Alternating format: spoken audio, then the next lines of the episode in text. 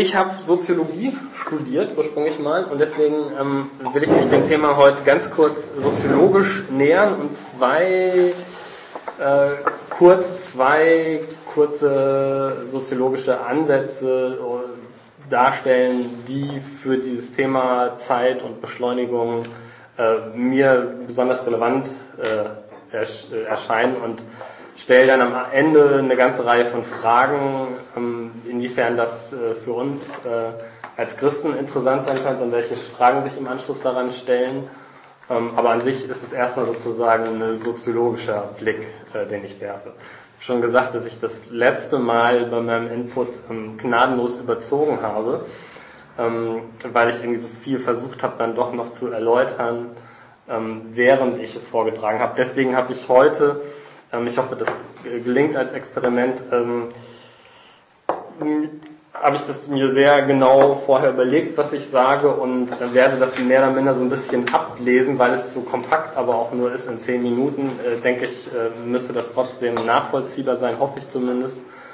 Ähm, aber auch, weil es mir teils sehr auf die Formulierung ankommt. Also habe ich so ein bisschen diese ungewöhnliche Form gewählt. Ähm, wie gesagt, eine kleine Präsentation hier dabei, nur ich weiß nicht, ist das jetzt sichtbar für dich halt jetzt, äh, oder sollen wir irgendwie noch was wegstellen hier? Okay. Gut. Ähm, dann starte ich mal. Also ich habe den Titel nochmal kurz umbenannt, weil er mir so noch ein bisschen passender schien in aller Kürze. Also schon ein bisschen zwei soziologische Zeitdiagnosen. So. Also, einen soziologischen Blick auf den Umgang mit Zeit zu werfen, bedeutet für mich hier und heute, einen Blick auf gesellschaftliche Kraftfelder zu werfen. Welcher Umgang mit Zeit ist zeitgemäß? Das heißt, wird von uns heute gesellschaftlich gefordert. Dabei begreife ich das Individuum nicht als Gegensatz zur Gesellschaft, sondern als ein vergesellschaftetes Wesen, das einerseits erst in gesellschaftlichen Zusammenhängen geworden ist diese also, also schon immer verinnerlicht hat, beziehungsweise diese verkörpert, andererseits durch seine Situiertheit in Raum und Zeit gesellschaftlichen Kraftfeldern, das heißt Dynamiken und Mächten unterworfen ist, denen es sich nicht entziehen kann, denen es aber auch nicht ohnmächtig ausgeliefert ist. Zunächst möchte ich auf die Diagnose von dem Soziologen Luc Boltanski und Yves Chiapello, der Soziologin Yves Chiapello, eingehen, die da heißt Der neue Geist des Kapitalismus. Und die haben die vor unseren Augen ablaufenden gesellschaftlichen Transformationsprozesse als das Auftauchen eines neuen Geistes Kapitalismus interpretiert. Mit diesem einher gehen neue Erfolgsmaximen, ein neues Wertesystem beziehungsweise eine neue Wertigkeitsordnung, nach der Handlungen und Personen bewertet und in eine Rangordnung verteilt werden können. Wichtigstes Kriterium der Bewertung in einer als endloses Netzwerk gedachten Welt ist nicht mehr wie zuvor die Effizienz, sondern allein die Aktivität, die zum Wert an sich und zum Selbstzweck wird. Einen hohen Wertigkeitsstatus besitzt, wer beständig aktiv ist, wer sich kontinuierlich an Projekten beteiligt, wer nicht aufhört, sich zu vernetzen, wer sich durch grenzenlose Flexibilität, Mobilität und Anpassungsfähigkeit auszeichnet, sowie wichtig für unseren Zusammenhang, wer keine Zeit verliert. Mit anderen Worten, in der entstehenden, fluiden und unbeständigen vernetzten Welt taucht die normative Leitfigur des Projektarbeiters auf, der sich vollkommen dem Ungebundenheitsimperativ unterwirft und der alles in sein Ich investiert. Das Einzige, was sich in einer solchen Welt als einigermaßen dauerhaft erweist. Der Projektarbeiter ist eine Selbst GmbH. Er ist das Produkt seiner Arbeit an sich selbst. Und dann jetzt zentral für uns, die in früheren Zeiten zentrale Ethik des Sparens wird hier fortgeschrieben. Statt Geld gilt es nun jedoch Zeit zu sparen. Sparen, als Zitat, sparen bedeutet in dieser Welt zuallererst mit seiner Zeit zu geizen und sie intelligent zu verwalten. Natürlich gilt das zuallererst für die Zeit, die man seiner Umgebung widmet, Seine Zeit nicht zu verlieren bedeutet, sie für die Herstellung und Pflege der gewinnträchtigsten Kontakte zu nutzen. Denjenigen, von denen nichts zu erwarten ist, geht man aus dem Weg. Zitat Ende. Diese Ethik des Zeitsparens betrifft daher vor allem den richtigen Gebrauch der Freizeit, so dass die Unterscheidung von Privat- und Berufsleben tendenziell verschwindet. Einen zweiten Blick will ich mit dem deutschen Soziologen Hartmut Rosa werfen, der Modernisierung als einen Vorgang der Beschleunigung deutet. Beschleunigung bedeutet dabei tatsächlich Beschleunigung. Das heißt, dass sich die Veränderungsraten selbst verändern. Das heißt beschleunigen.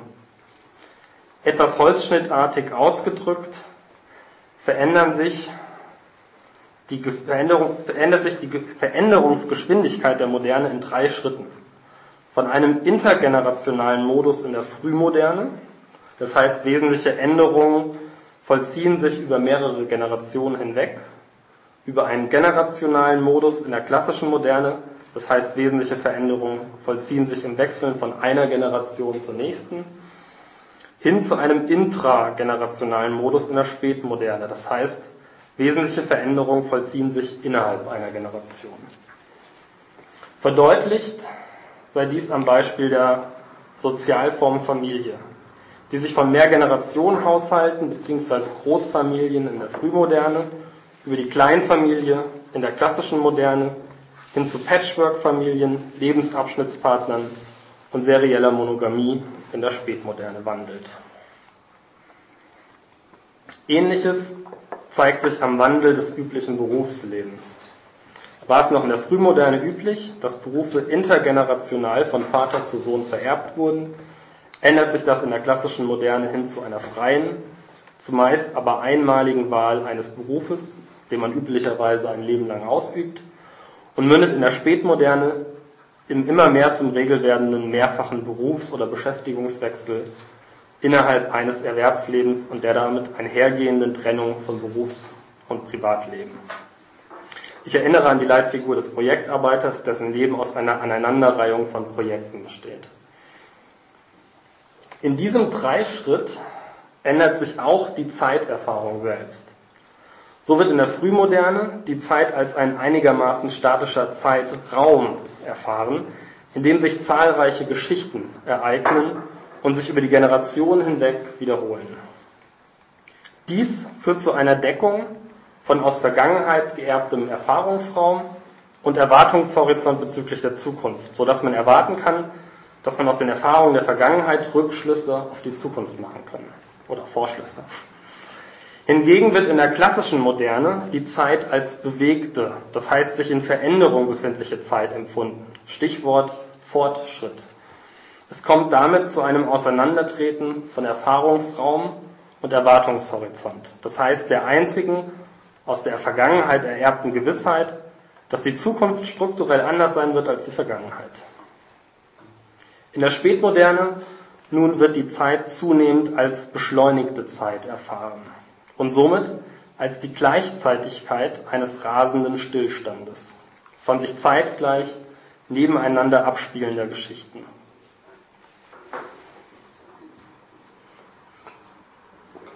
Doch wie kommt es zu dieser Beschleunigung? Um dies zu erläutern, unterscheidet Rosa drei Felder der sozialen Beschleunigung und erläutert anhand derer wechselseitiger Dynamik den Beschleunigungszirkel, wie er das nennt, der die Beschleunigung hervorbringt. Erstes Feld ist die offensichtliche technische Beschleunigung. Das heißt, die technische, Zitat, technische und technologische Erhöhung des Tempos mit dem sich Transport, Kommunikations- und Produktionsprozesse realisieren lassen. Stichwortartig sei an die industrielle sowie die digitale Revolution erinnert.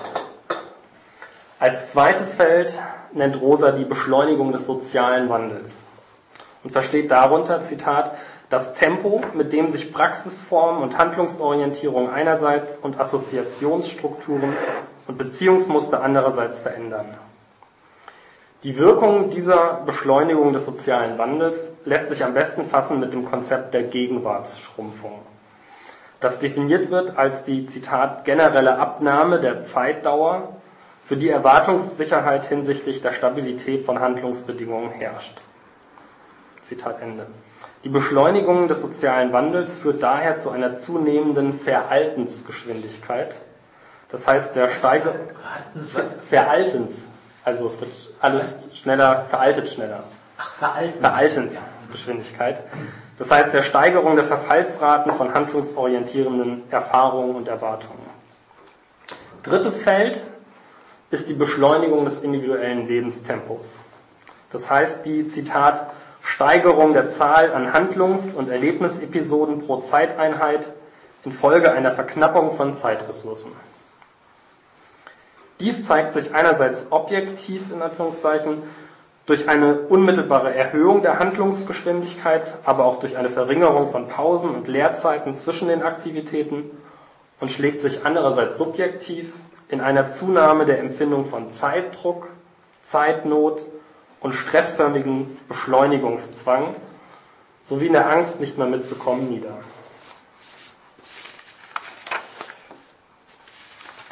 Die Beschleunigung des individuellen Lebenstempos ist jedoch angesichts der technischen Beschleunigung, die das Einsparen von Zeitressourcen bewirkt und daher das Lebenstempo entschleunigen müsste, eine paradoxe Erscheinung. Rosa deutet dies so, dass den Beschleunigungsprozessen ganz offensichtlich korrespondierende Mengensteigerungsprozesse gegenüberstehen. Im Beispiel, Zitat, Wer also heute beispielsweise viermal so viele E-Mail-Nachrichten schreibt, wie er zuvor Briefe geschrieben hat, obwohl ihn eine solche Nachricht halb so viel Zeit kostet wie ein herkömmlicher Brief, verbraucht doppelt so viel Zeit für die tägliche Korrespondenz als vor der Etablierung des E-Mail-Systems und darf sich nicht wundern, wenn ihm die Zeit für andere Dinge knapp wird. Doch wie verhalten sich diese drei Beschleunigungsfelder zueinander und warum bilden diese einen Beschleunigungszirkel? Dazu zuletzt. Kurz gesagt, die technische Beschleunigung geht mit Veränderungen von Alltags- und Handlungspraktiken einher und beschleunigt daher den sozialen Wandel. Beispiele sind die Einführung der Eisenbahn, des Automobils und des Internets, die stets gänzlich neue Berufs-, Beziehungs-, Bewegungs- und Kommunikationsmuster etablierten. Der beschleunigte soziale Wandel wiederum wird zur Triebfeder der Erhöhung des individuellen Lebenstempos. Ähm, so erzeugt der soziale Wandel das Slipping Slope Phänomen. Das Gefühl, auf abfallendem Terrain zu stehen, das, Zitat, einen gewaltigen Druck erzeugt, das individuelle Lebenstempo zu erhöhen, sich auf dem Laufenden zu halten. Der Beschleunigungszirkel schließt sich, wo Individuen und Organisationen auf die durch dieses Gefühl der Zeitverknappung, also der Verknappung ihrer Zeitressourcen mit dem Ruf nach technischer Beschleunigung reagieren. Doch damit nicht genug. Zusätzlich zu diesem Teufelskreis treiben drei neuzeitliche Grundprinzipien als zusätzliche Motoren den Beschleunigungszirkel an. Erstens der ökonomische Motor einer kapitalistischen Wirtschaftsform, deren Operationsprinzip wesentlich auf dem Erarbeiten und Ausnutzen von Zeitvorsprüngen zur Erlangung von Wettbewerbsvorteilen beruht.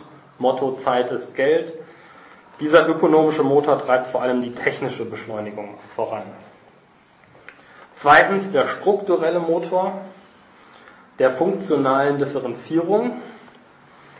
Ein klassisches soziologisches Konzept, dessen äh, Erläuterung hier zu viel Zeit an, in Anspruch nehmen würde, der vor allem die Beschleunigung des sozialen Wandels antreibt. Und drittens, der kulturelle Motor eines, Zitat, eines Ethos der Moderne, dem Zeitverschwendung zur Todsünde und Beschleunigung gleichsam zu einem Ewigkeitsersatz geworden ist. Und der vor allem die Beschleunigung des Lebenstempos vorantreibt. Soweit zu zwei meines Erachtens wichtigen soziologischen Zeitdiagnosen. Neben der Frage, ähm, wie nachvollziehbar ist das und sind die Diagnosen richtig, bleiben meines Erachtens eine ganze Reihe von weiterführenden Fragen für uns. Ich lese die auch noch kurz vor. Was bedeutet Nachfolge in einer beschleunigten Gesellschaft? Wo bietet der Glaube Ressourcen für einen Widerstand gegen die Dynamiken der Beschleunigung? Wo gebietet der Glaube Widerstand gegen die Dynamiken der Beschleunigung? Welche Ethik des Umgangs mit Zeit gilt für Nachfolger Christi? Was bedeutet dies für unsere Lebensführung und was für unsere Form christlicher Gemeinschaft? Können und sollen diese Entschleunigungsoasen sein? Oder reihen sie sich ein in die Logik der Beschleunigung und produzieren ungewollt, aber munter mit eine Produktion des Erschöpften selbst? Und wie würde eine Kontextualisierung des Evangeliums vor diesem Hintergrund aussehen? Was wäre eine gute Botschaft für die Erschöpften, für die von der Beschleunigung Erschöpften selbst? Und welchen Beitrag zu den beschriebenen Dynamiken muss der vereinseitigten Fassung des Evangeliums zugeschrieben werden, die auf ein ewiges Leben der Seele nach dem Tod vertröstet und das diesseitige Leben den gesellschaftlichen Dynamiken und Mächten relativ kampflos überlässt? Danke für die Aufmerksamkeit und die verlorene Zeit.